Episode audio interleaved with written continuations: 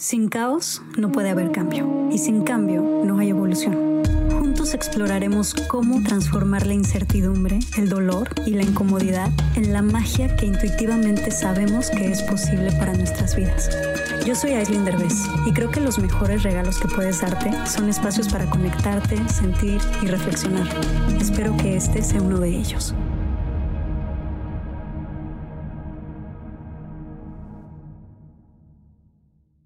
Muchas veces confundimos la vulnerabilidad de nuestros hijos con incapacidad y por eso comenzamos a tratarlos como si fueran menos que nosotros. ¿Quién no ha escuchado el típico pobrecito cuando un bebé nace? Pienso que la crianza consciente es posible mientras mantengamos diario el compromiso de paciencia y coherencia que requiere. Por eso decidí invitar a la coach de crianza consciente, Vanessa Grunwald. En este capítulo ella me explicó varias cosas. Por ejemplo, ¿qué vale más? La calidad o la cantidad de tiempo que pasas con tus hijos.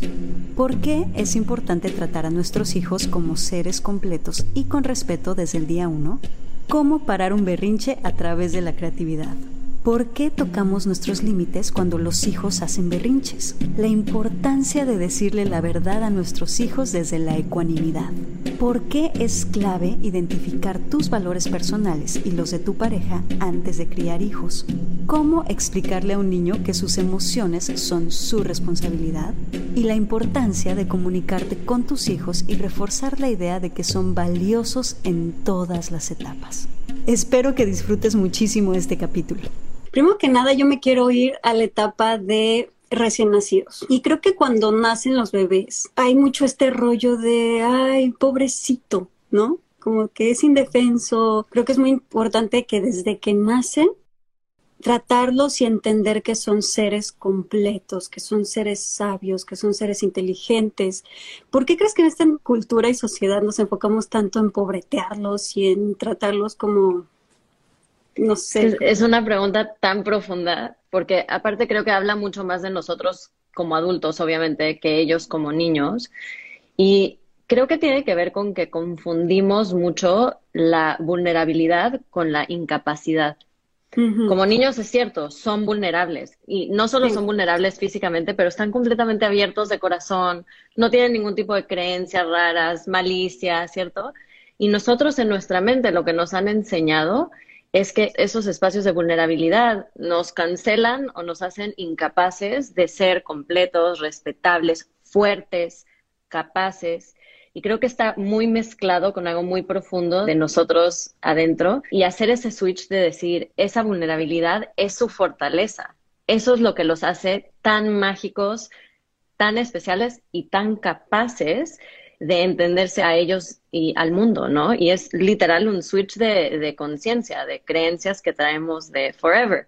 Porque ese concepto, o sea, de invalidar a los niños, viene porque nos invalidaron a nosotros de chiquitos. Entonces es lo que yo sé, entonces los invalido a ellos también, ¿no? No, tú no sabes, yo sé, porque es lo que aprendimos.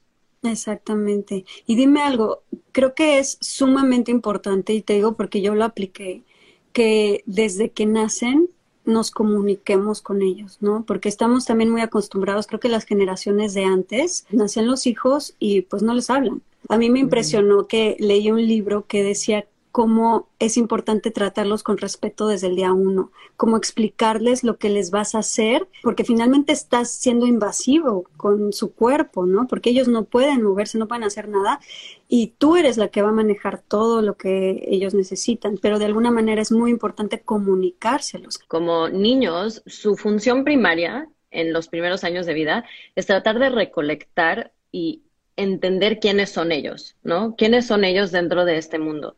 Y la principal fuente de eso es obviamente las experiencias que ellos tienen con nosotros.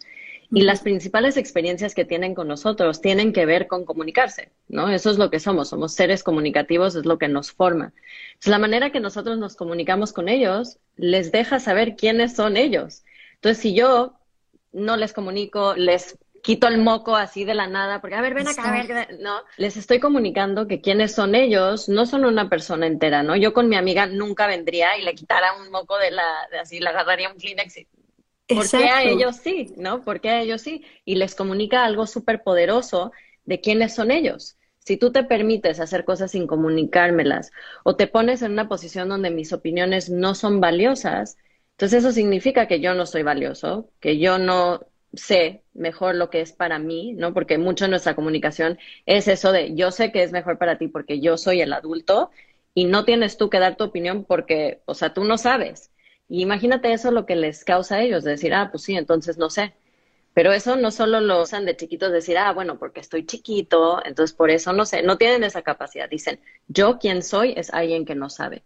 Entonces crecen a ser adultos que sienten que no saben lo suficiente, que tienen que ver hacia los demás. Creo que una de las cosas que he aprendido como mamá, que es importantísimo y es vital y que a muchas se nos olvida, es la paciencia y el no prisa. O sea, y esto es bien importante que lo escuchen mamás porque creo que ahí hay una gran, gran clave. Generalmente, o sea, una de las reglas básicas con niños es, por favor, nunca tengas prisa. O sea, prisa es igual a desastre, a berrinches, a gritos, a todo lo peor.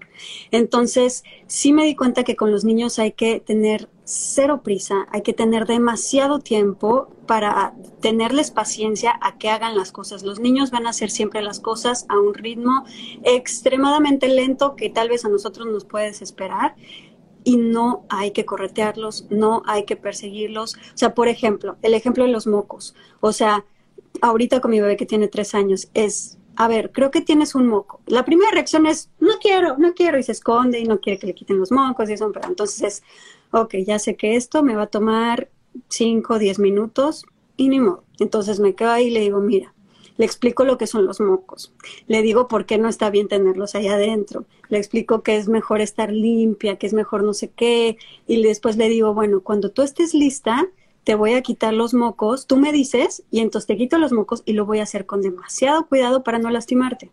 No, pero no estoy lista. Ok, yo te espero. Y después de verdad te sientas a esperar, ¿no? Y generalmente lo que hacemos los papás es ser extremadamente invasivos y es súper irrespetuoso y vamos y les ponemos la ropa a la fuerza y vamos y les quitamos los mocos a la fuerza y vamos y, y tratamos su cuerpo. Imagínate que un amigo llegara y te tratara así. Lo sacas de tu casa en un segundo. Es como de, a ver, espérate, espérate, ¿qué me estás haciendo? Estás pinche loco, vete, ¿no? Si el amigo llega y te dice, a ver, quítate ese suéter, ¿no? A ver, ponte ese suéter, hace frío. O si el amigo llega y te dice, a ver, tienes un moco y te lo quita así. O sea, lo, no vuelves a ser su amigo, ¿no? Total. Entonces, ¿por qué con los hijos hacemos lo que hacemos? ¿Sabes? Entonces es desde ahí, desde ese respeto hay que tener mucho más cuidado y tratarlos como trataríamos a nuestro mejor amigo, a nuestra mejor amiga. Totalmente. Lo que estás diciendo es tan importante porque creo que, primero que nada, las prisas son la madre de toda impaciencia. Eso es cierto, lo que tú dijiste.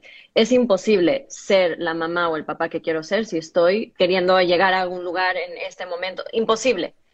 El problema es que hoy en día vivimos en una vida que generalmente es eso. Se vale completamente ver mi agenda y decir, ¿qué de estas cosas no me están sirviendo en este momento? Que no son absolutamente necesarias, porque en verdad es una inercia que traemos como adultos. O sea, pasamos de este espacio de ser niños, vamos en un tiempo mucho más lento, mucho más presente, y algo pasa cuando nos hacemos adultos, probablemente porque nuestros papás nos apuraban tanto, que eso es nuestra naturaleza. Lo bueno es estar constantemente apurados.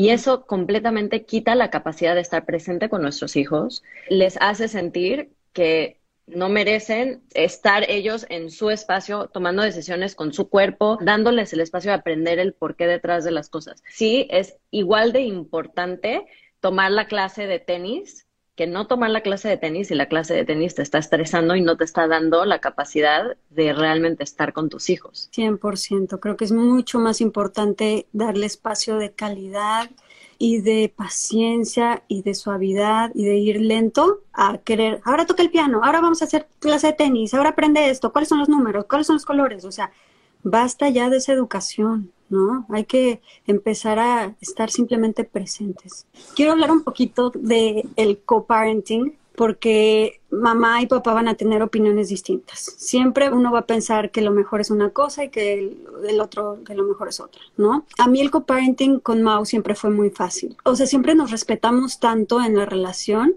que fue como natural el saber que siempre teníamos que estar de acuerdo frente a nuestra hija en todo. Si él y yo no estábamos de acuerdo, pues lo veíamos tras bambalinas, no nos poníamos a discutir jamás en frente de la hija. Pero esto no es lo más común. Y te digo porque yo lo viví. Y yo viví una infancia donde mamá odiaba a papá y se gritaban y se decían cosas espantosas y uno decía y hacía lo opuesto solo para molestar al otro. Exacto, y entonces se retaban enfrente de mí y era lucha de poderes y era hablar mal el uno del otro.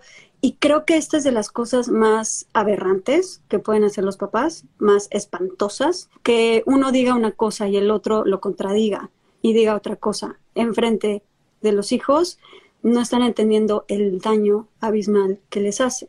Entonces creo que es muy importante aprender a ser adultos y creo que es muy importante aprender a ponerse de acuerdo. Enfrente de los hijos, aprender a ser equipo. ¿no? Pase lo que pase. Y creo que, digo, en eso sí me siento muy contenta y orgullosa, porque a pesar de que decidimos separarnos, nos vemos todo el tiempo, convivimos con ella, salimos a comer y enfrente de ella nunca cambió la relación, ¿no? Enfrente de ella siempre fuimos los mismos papás que siempre estuvieron de acuerdo y creo que eso es sumamente importante. Dime tú qué opinas de eso. Cuando tenemos a dos personas que están tratando de enseñar, es muchísimo más importante que ellos vean la congruencia. Congruencia es la palabra clave para el co-parenting. Tenemos que tener congruencia, ¿no? Y como tú dices, ¿cuáles son los estándares más altos de co-parenting, de criar conjunto es que siempre somos un equipo frente a los hijos. No siempre es posible. Yo lo que sugiero siempre es que nosotros como papás, en el momento en el que estemos ahorita en nuestra crianza, es importantísimo sentarnos a observar y identificar cuáles son nuestros valores personales como seres humanos. ¿Cómo se ve para mí vivir en mi integridad? Si nuestra pareja tenemos algún tipo de comunicación, hacer este tipo de identificación de valores juntos les puede cambiar la vida ¿Por qué? Porque hay cosas que para él o para ella van a ser importantes que para mí no y yo puedo saber honrarlos. Y hay cosas que vamos a estar súper de acuerdo, que vamos a sentirnos tranquilos moviéndonos hacia adelante y confiados de poder tomar decisiones sabiendo que hay el valor conjunto. Si no se puede y no hay esa vía de comunicación, tener claro cuáles son mis valores y realmente mandar mi energía en mi crianza a enseñarle estos valores a mis hijos, los blinda ante cualquier cosa externa. Porque siempre va a haber eso, o sea, va a haber ya sea el papá, que sería terrible, pero también va a haber el maestro, el amigo que va a tener otros valores, que no va a ser consciente. Y lo único que yo puedo hacer y controlar es los valores que yo le doy y la manera en que yo le enseño. Siento que hay un poco que soltar el control en eso y únicamente sernos responsables al 100% de lo que nosotros les damos. Porque si nosotros le estamos dando un ejemplo increíble, entonces soltemos. Si la otra persona no les da el ejemplo, le va a dar mucha riqueza a su vida porque les va a dar justamente un ejemplo de lo que sí quieren ser o lo que no quieren ser. Otra cosa importantísima que para mí fue clave es mientras tú estés haciendo las cosas, hazlas a tu manera y lo mejor que puedas. Pero mientras el otro papá o mamá esté haciendo las cosas, no te metas con él. Si a mí me toca hacer las cosas, yo las hago y el otro no tiene que meterse conmigo. Y ponemos el parón y ponemos el límite. Pero si el otro también está haciendo algo y no es de la manera que nosotros pensamos que es lo correcto, te agarras los huevos un poquito y te callas y sueltas un poco, ¿no? Digo, a menos que se esté poniendo tu criatura en peligro, ¿no? Pero muchas veces es nada más por ser necios y controladores. Eso va a ayudar muchísimo también a que la otra persona se sienta respetada por ti, porque muchas veces pasa que los papás o incluso las mamás, cuando tocan papás muy obsesivos, se empiezan a sentirse insuficientes, se empiezan a sentir, bueno, pues yo nunca lo hago bien, entonces lo tú, y se dejan de meter en la co-crianza, dejan cada vez más que la mamá haga todo o dejan cada vez más que, ¿sabes? Sobre todo pasa mucho con las mamás. Entonces es como, como mamás, también dejen a los papás ser papás y dejen de meterse y dejen que la caguen un poquito, siempre y cuando el niño no esté en peligro, pero dejen de meterse con ellos, denle ese espacio para ser padres, ¿no? Amay Natural es una compañía que hice con una de mis mejores amigas, Mariana Burelli. En Amay Natural creamos productos 100% naturales y sustentables como shampoo, acondicionador y crema. Todo en barra. También tenemos otros productos deliciosos como nuestra línea para bebés. Todo lo que hacemos es libre de sulfatos, parabenos, sintéticos, aceite de palma, silicona, fragancias químicas, empaques de plástico y por supuesto libre de crueldad animal. Están disponibles en amai.mx, en Amazon y en sephora.com.mx. Checa el Instagram de Amai Natural o la página web amai.mx para más información. Y sabes que algo muy importante que ahorita dijiste es eso de como tomar un papel dentro de la crianza, donde yo tomo este papel, yo soy la responsable, la que se encarga de esto, la que pone límites, la que... Y entonces inconscientemente le damos otro papel a la otra persona para, o sea, solo le dejamos esas cosas que la otra persona puede tomar, ¿no? Entonces, ojo, si estamos viendo que en la cocrianza algo está desbalanceado, observa qué cosas tú estás tomando que no te corresponden y regrésaselas a la otra persona. Si te encuentras que tú eres la única que está poniendo límites o el único que está poniendo límites, es porque tú también lo estás decidiendo así. Podemos nosotros proactivamente regresarle ese papel a la otra persona. Exactamente. Te quiero preguntar qué opinas sobre el tiempo de calidad que le damos a los hijos. Creo que hay un debate entre darles todo mi tiempo, pero obviamente sin calidad, porque es imposible dar todo el día, todo el tiempo atención de calidad, o darles espacios pequeños, pero de atención absoluta. Tengo esa sensación que es mucho más darles dos horas de absoluta atención, pero sí más calidad que cantidad. ¿Qué opinas? 100%. Nuestro coco es estar presentes. Es lo que más nos cuesta a todos, a todas. Por eso nos cuesta también jugar largos periodos de tiempo, por eso nos sentimos resentidos, muchas veces porque sentimos que estamos dando, pero realmente no estamos dando.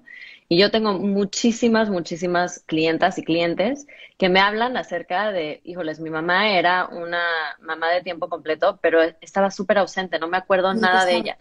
Y lo opuesto, ¿no? Tenía un papá que trabajaba como loco, pero el tiempo que me daba, me lo daba al 100. Y eso nos habla del poder de la presencia. Yo sé que estar todo el día con mis hijos presente no es algo que puedo hacer, pero sí me puedo comprometer a dar espacios donde les voy a dar, o yo por lo menos voy a hacer mi mayor esfuerzo, porque es difícil, de darles toda mi presencia. Y hay algo que le llamamos el método 1545, que es nosotros por cada 15 minutos de atención realmente enfocada que les damos, pueden sostenerse 45 minutos ellos como autodirigiéndose. Wow. Y es algo comprobado. Si nosotros podemos realmente darles ese espacio, cada niño tiene un tanquecito de atención que requiere, pero esa atención no se llena con yo sentándome mientras que ellos juegan y yo estoy pensando, híjoles, y es que tengo que mandar esta factura y no sé qué, y estoy pensando, y ya quiero ir a lo siguiente. No se llena con eso, no se llena con eso, se llena y no los exigen con presencia. Ma, es que estás todo el día en el teléfono. Sí. Ma, juega conmigo, juega conmigo, pero acabamos de jugar. Sí, pero no estábamos presentes, ¿no? Exacto. sí, yo creo que algo que nos limita mucho cuando estamos en ese tiempo presente con nuestros hijos o medio presente, también es sentir mucha presión a tener que estar entreteniéndolos todo el tiempo. ¿Por qué? Porque en verdad no viene de un lugar pleno, viene de un lugar de heridas, de proyectarnos nosotros de chiquitos de sentir el aburrimiento, sentir el abandono. Entonces quiero yo entrar ahí y llenar todas las necesidades de entretención y saber que eso no solo imposible que lo tengamos todo el tiempo esa creatividad y el deseo de jugar, no solo eso, pero no les hace bien.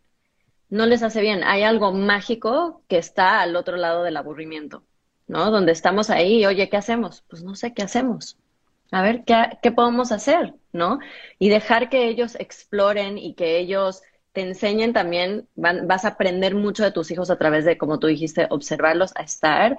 Le llamamos como espacios autodirigidos donde los podemos acompañar, pero no tenemos que saltar a entretener, a llenar los espacios, porque a nosotros nos hace incómodo sus emociones incómodas, como el aburrimiento.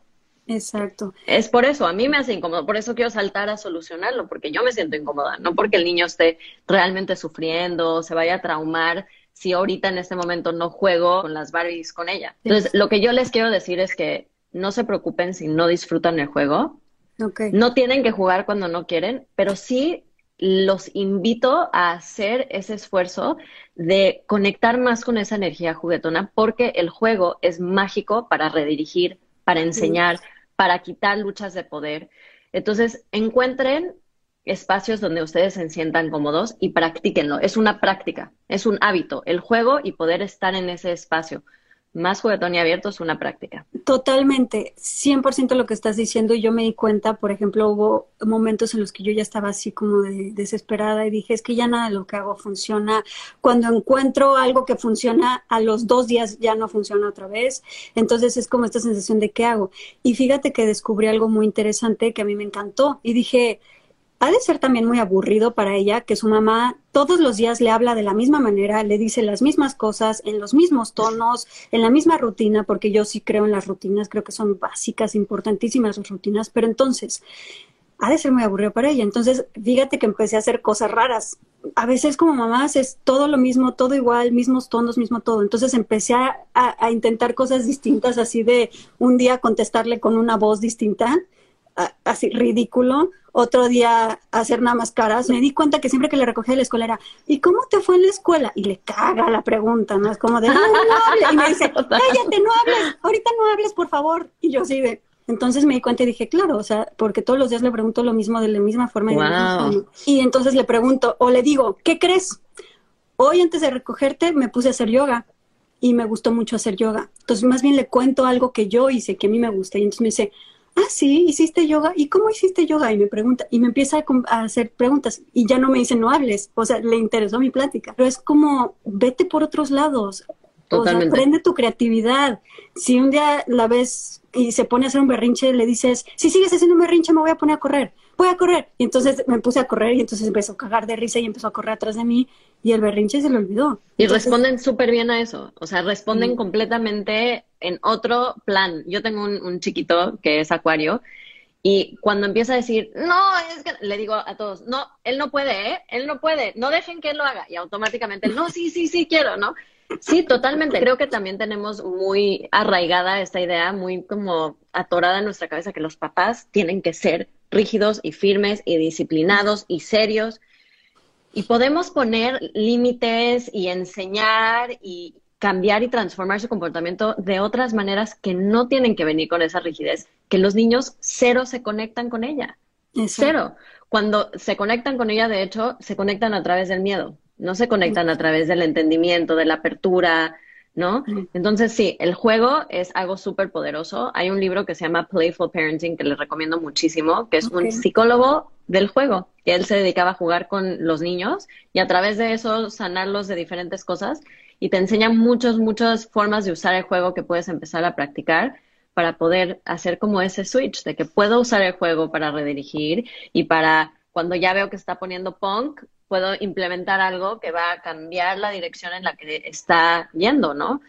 Totalmente. 100%, súper, súper, súper, súper. Y ahora, no se trata, que esto es bien importante, no se trata de distraerlos. Invalidar de distraerlos de sus emociones. ¿Estás de acuerdo? Lo primero que hay que hacer es siempre validar las emociones. Ellos no les interesa que le digas, no, ahorita no, o no te voy a dar, o no, no sé qué. Les interesa que los entiendas. Les interesa que sepas lo que ellos están sintiendo y lo que ellos quieren. Porque muchas veces ellos nos dicen, quiero esto, y nosotros nada más decimos, no se puede. Quiero esto, no pero ellos creen que entonces no estamos sabiendo realmente lo que ellos quieren. Entonces hay que repetirles. La clave está en nosotros, la clave está en nuestra ecuanimidad, en nuestra tranquilidad, en nuestra relajación. Mientras tú te mantengas firme, tranquila, los observes, ellos pueden hacerse cargo de sus emociones y no de las tuyas. Ellos pueden entonces aprender a resolver sus problemas porque saben que tú los estás conteniendo en un espacio seguro. Saben que tú como papá eres un espacio seguro para que ellos exploten, ¿no? Creo que es muy importante ahí añadirle que nosotros nos vamos a probablemente sentir detonados cuando nuestros hijos hagan berrinches. Y lo ideal es poder entender por qué nos detona tanto para poder encontrar esa ecuanimidad, porque a veces sí, nos sentimos, estamos cansados, tuvimos un día fatal y a lo mejor no, o sea, si no tengo este autoconocimiento de saber que esas cosas me detonan, por qué me detonan tanto, va a ser muy difícil mantenerme ahí. Entonces yo, yo lo que sugiero es, cuando un niño está en un espacio de lo que llamamos emociones grandes o berrinches, lo primero que tengo que hacer es darme autoempatía a mí es validar mis emociones. Y de ahí voy a poder validar las suyas. Es, esto me está haciendo sentir así y así y así, y eso está bien. Y es válido lo que estoy sintiendo. Ahora sí puedo validar a mi hijo. Ahora sí puedo encontrar ese balance para poder estar ahí para él, ¿no? Porque cuando no tengo este paso previo, voy a estar igual detonada, sentada a lo mejor así, igual van a sentir nuestra tensión, nuestra, ¿no? Y eventualmente vamos a explotar.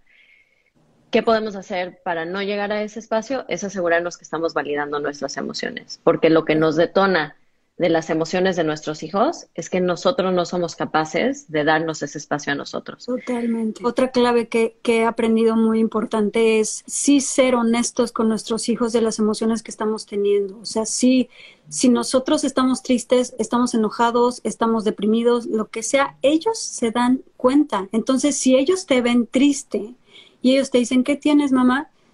La respuesta de antes y de siempre era, no, estoy muy bien, mi amor, no pasa nada, todo bien, ¿no? Y entonces eso crea una confusión en ellos de, entonces lo que yo... Sé que no estás bien. Exacto, lo que yo veo mi mamá está mal porque ella dice una cosa y yo veo otra, o sea, es una confusión terrible. Entonces, es muy importante decirles la verdad, o sea, decirles, ¿sabes qué? Me siento muy triste. Creo que es importante decirles la verdad desde la ecuanimidad. Y esta es regla para los hijos y para la pareja, y esta sí la aprendí y nunca se me va a olvidar porque es joya y maravilla. Cuando tú hablas con tus hijos o con tu pareja desde la emoción y sintiendo la emoción, enojada o triste o desesperada, la otra persona nunca te va a escuchar. Entonces tienes que tú primero hacerte responsable de tus emociones, como tú dijiste hace ratito, validártelas tú solito y calmarte tú solito y cuando ya hayan pasado y cuando ya estés ecuánime, hablas de ellas, dices, fíjate que me sentí muy enojado por esto, pero con esta tranquilidad. Y cuando tú hablas de tus emociones, pero desde la ecuanimidad a tus hijos o a la pareja, te van a escuchar, lo van a agradecer. Inicialmente, cuando hablamos normalmente de nuestras emociones, no hemos pasado por el proceso de tomar responsabilidad por ellas. Si yo voy a compartir con mi hijo cómo me siento, tiene que venir de un lugar de sé que cómo me siento es por mí, no es por nadie más y que yo tengo la capacidad y la fortaleza de transformar cómo me siento. Nadie más es responsable por hacerme sentir mejor más que yo. Y eso es algo que yo le digo a los niños todo el tiempo. Yo les digo, mis emociones no son tu responsabilidad, pero tus emociones tampoco son las mías.